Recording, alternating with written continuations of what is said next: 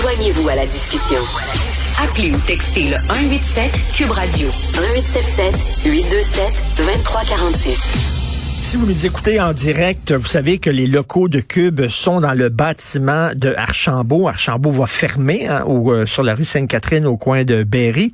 Et euh, bien, on vient de démanteler euh, il y a quelques secondes de ça la fameuse enseigne d'Archambault, qui est une des plus belles enseignes commerciales de Montréal. On vient de l'enlever. J'espère que ça n'ira pas dans les poubelles. J'espère qu'un musée quelconque où on garde justement les belles enseignes Imaginez si on enlevait l'enseigne Farine Five Flower. Si on enlevait ça, il me semble que c'est le symbole de Montréal, cette enseigne-là.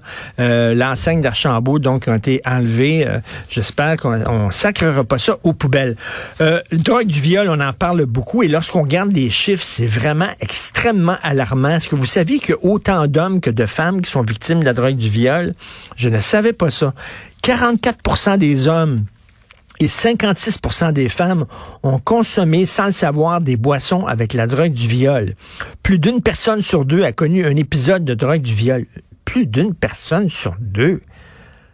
Ça me semble assez gros comme chiffre. On dit que 37% des gens l'ont vécu plusieurs fois et on dit qu'aux États-Unis, il y aurait 20 millions de collégiens et 15 millions d'étudiants du secondaire qui auraient été victimes de drogue, du viol. Je ne sais pas s'il faut prendre ça, ces chiffres-là au sérieux. Heureusement, il y a des bars qui euh, maintenant réagissent. Il y a deux bars de la rue Saint-Laurent qui ont distribué gratuitement à leur clientèle des couvercles et des bracelets détecteurs de GHB. Euh, ça vient d'Alco Prévention, dans le but justement de protéger les gens contre les viols, mais aussi contre les vols. On va parler avec M. Stéphane Moret, directeur général d'Alco Prévention bon, euh, Canada. Bonjour, M. Moret. Bonjour, M. Martineau. C'est quoi Alco Prévention Canada?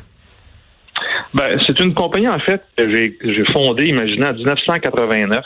Euh, à ah l'époque, euh, ma, conjointe me disait que la prévention d'alcool, faire une business en entour de ça, je devrais avoir, je devrais avoir un plan B. Eh bien, 34 ans plus tard, euh, j'ai encore la compagnie et j'ai encore la même blonde. et puis... Elle avait du flair, quand même. Ah ouais, ouais. On vend dans à peu près 34 pays, 45 pays dans le monde euh, nos études à usage unique. Euh, nous, on, ben, en fait, je me suis dit lorsque j'étais à l'université, je pense qu'on est, on est, on est à peu près du même âge. Lorsqu'on sent souvent, tellement de gens me disent, je pense que je suis correct.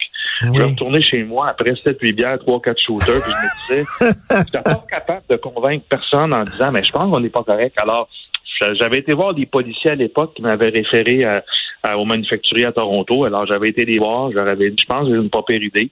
Et c'est de là qu'est est venu euh, Alco Prévention Canada, d'avoir des outils pour se, tester notre, taux d'alcool avant de prendre le volant, au lieu de, de penser qu'on est correct. Ben c'est ça, parce qu'on est les, les, pires juges. Là, quand on a pris une coupe de verre, là, on dit tout, ah, je suis bien correct, je suis bien correct, mais on n'a pas les facultés pour justement savoir si on est correct ou pas. Là. Exactement. D'où l'expression avoir des facultés affaiblies. Ben oui. Alors, euh, euh, en France, euh, il y a une, stratégie, une philosophie de testez-vous avant de prendre le volant. Aux États-Unis, blow before you go.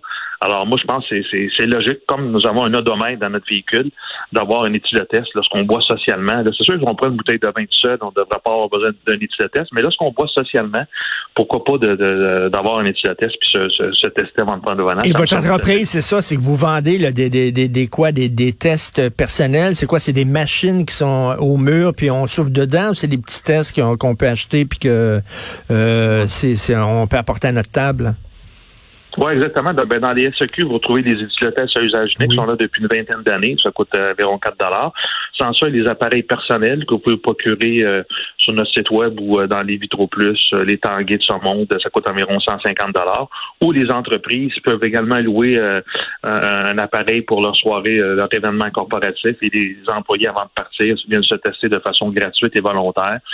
Et saviez-vous que 40% des gens contestent lors d'événements corporatifs comme tournoi de golf, party de Noël, 40% sont au-dessus de 0.08 et la moitié ne s'en doutait pas.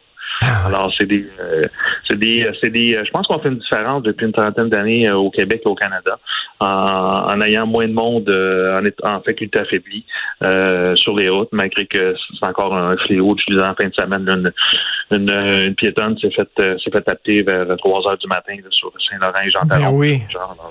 écoutez, c'est quoi? Je, je, sais que vous n'êtes pas juriste, vous n'êtes pas avocat. En tout cas, je, je, je ne pense pas. Mais, mais mettons, moi, j'ai une entreprise, j'organise un party pour mes employés.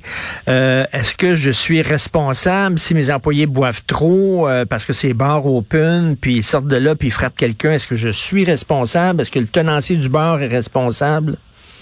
Ben, c'est-à-dire que euh, la jurisprudence, sans être avocat, évidemment, on, on est impliqué dans, dans, dans, plein de situations. L'entreprise et l'endroit où on fait l'événement euh, doit avoir mis, doit avoir été diligent, doit avoir mis des, des moyens de prévention euh, pour être, agir en bon père de famille, comme on dit. Alors, si vous avez des, des utilisateurs qui sont disponibles, vous avez un service d'accompagnement qui suit euh, les tests. Euh, on, on peut pas enlever les clés des gens également. Donc, ce, ce, ce, ce qu'on voit présentement, c'est que les entreprises vont faire ce qu'ils ont à faire et par la suite, mais ça, devient une responsabilité individuelle. Est-ce que, mettons, c'est ça, je reviens là-dessus, là, je, suis un entrepreneur, je fais un gros party euh, pour euh, remercier mes employés, euh, je peux appeler Alco-Prévention, puis là, discuter avec vous, il va y avoir combien de gens présents, qu'est-ce qu'on fait pour m'assurer que tout est correct? Vous offrez ce genre de service-là, c'est ça? Exactement. Il y a comme deux options. Vous pouvez avoir un, un, un, à usage unique que vous donnez à tout le monde euh, à la table lors de la soirée ou avoir un, appareil commercial là, comme on, vend aux, policiers. Et puis les gens viennent de façon volontaire, c'est gratuit pour, euh, pour tous les employés, puis ils viennent se tester. On fait à peu près 200, 250 tests par soir lors des l'événement. Bon, ben après la soirée de, de, de karaoké, après avoir chanté, tout le monde fait la queue puis euh, va se tester sa machine. là, c'est quoi les couvercles et les bracelets détecteurs GHB? Ça fonctionne comment? Ben, je, vous dirais que depuis la pandémie, euh, une recrudescence de, d'incidents reliés aux drogues du viol, c'est, mondial. Euh, euh, je disais dans le euh, récemment dans le dans le Montréal que 75 000 doses de GHB avaient été avaient été saisies à, Longueuil. Donc, de plus en plus d'incidents reliés aux drogues du viol. Nous, chez Prévention Canada, on est toujours en mode solution. oui, communication, oui, faire attention, mais qu'est-ce qu'on peut faire comme des outils concrets. Et la France, l'an passé, ont distribué plus de 900 000 couvercles euh, euh, aux, consommateurs français, là, les, étudiants, les gens qui vont dans les bars. Donc, c'est un couvercle qu'on met sur, euh, sur son verre pour le protéger.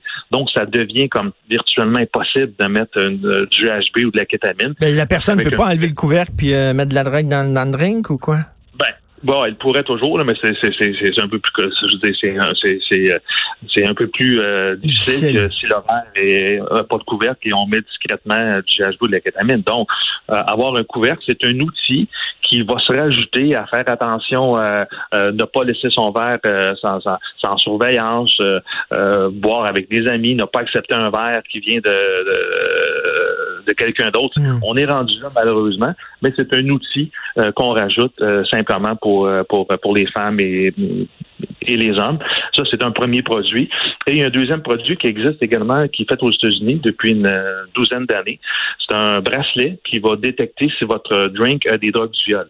Alors, vous mettez une goutte sur votre bracelet, sur la zone de test, et si la zone de test devient bleue, ça signifie que du GHB euh, dans le euh, dans le drink. Donc, c'est intéressant parce qu'on a à peu près 20 à 30 minutes lorsqu'on doute qu'on a été drogué à la drogue du viol, puis ensuite, mais évidemment, on perd perte de vision, on peut perdre connaissance, on perd contact avec les réalités. Alors, faut, faut réagir rapidement euh, et ce sont deux outils euh, qui me semblent intéressants.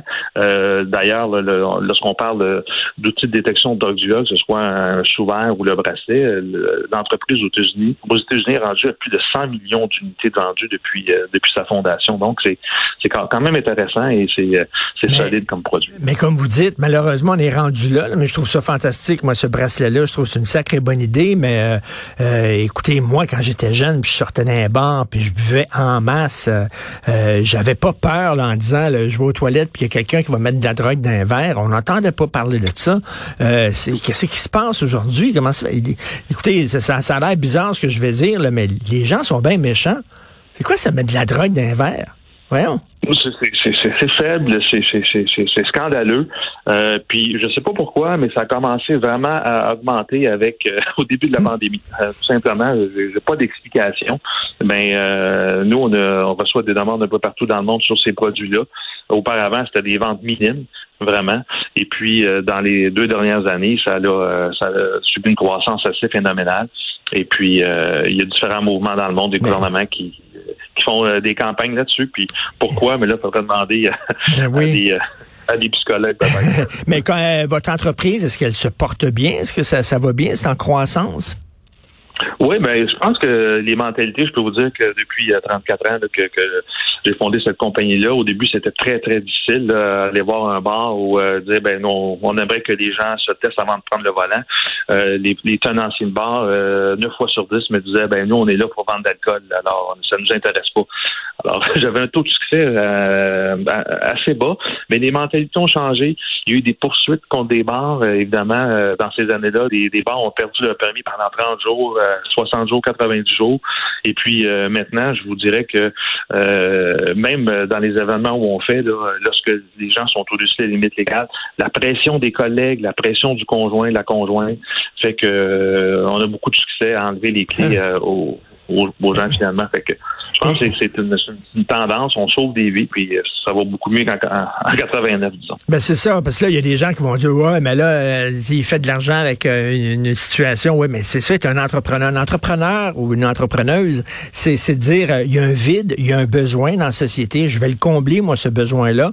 Ça va être bon pour moi parce que, bon, mon entreprise va croître, puis je vais créer des emplois, puis c'est bon pour l'économie, mais en même temps, c'est bon pour la société parce que j'arrive avec une solution qui n'avait pas été envisagé jusqu'à maintenant. Fait que euh, tout le monde est content.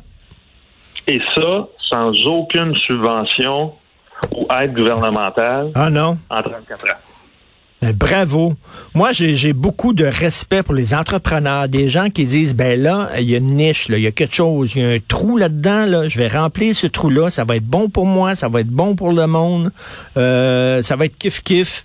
Donc, euh, aucune subvention, alors qu'on dépense, hein, il me semble, des, des millions de dollars en campagne de prévention, la modération a bien meilleur goût, blablabla. Bla, bla. Euh, on devrait aider les entreprises, justement, comme la vôtre, qui nous aident à lutter contre l'abus d'alcool? Ben, c'est, moi, évidemment, je, suis fier d'un côté de dire qu'en 34 ans, j'ai jamais eu aucune, aucune aide, aucune subvention. D'un autre côté, lorsque je vois toutes les subventions qui sont ouvertes, qui sont, sont offertes à droite et à gauche à ben plein de gens, c'est correct, mais je veux dire, comme d'autres, il y a plein de gens, on prend un exemple, des universités qui nous appellent, on aimerait ça avoir vos services, tu sais, puis ils veulent pas payer.